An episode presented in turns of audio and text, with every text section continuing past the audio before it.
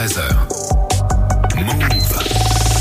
Comme tous les mercredis, c'est jeux vidéo avec toi Geoffrey. Aujourd'hui, on reparle des NFT dans le gaming. Ouais, c'est vrai qu'on en avait beaucoup parlé en début de saison. On avait l'impression que les NFT, bah, ils étaient partout. Il y avait une énorme hype sur la fin 2021.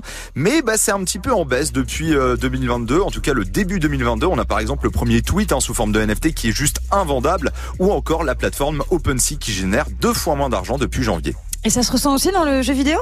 Bah ouais, parce que pendant cette hype, beaucoup d'éditeurs et de développeurs de jeux ont décidé de se pencher sur le sujet. On peut citer Sega, Konami, Square Enix ou encore Ubisoft, hein, avec sa plateforme Quartz qui avait mis en place des NFT dans le jeu Ghost Recon Breakpoint.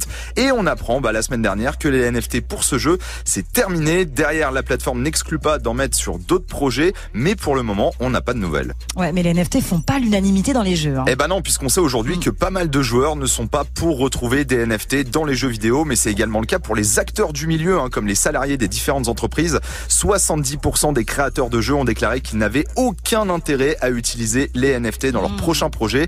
L'association internationale des développeurs de jeux vidéo dénonce le coût écologique des NFT. Il faudrait selon elle poser bah, un principe très simple. Les NFT ne devraient jamais être utilisés pour la création d'un jeu. Ça peut entraîner des dérives avec des systèmes pyramidaux. On peut aussi Mhm. euh, bah, pointer du doigt le manque de régulation de la blockchain et des crypto-monnaies. Côté joueur, bah, beaucoup dénoncent le côté spéculation hein, qui a pas sa place dans un objet de divertissement pour eux et qui pourrait tout simplement bah, pourrir les stores et les parties avec d'éventuels play to win. En gros, t'achèterais un NFT Ouais. qui pourrait te rendre plus fort. Les Ouais. meilleurs seront ceux qui auront les moyens de payer. Bref, c'est moyennement la joie au niveau des Mhm. avis en ce moment. Et pourtant, on a des jeux qui marchent très bien comme euh.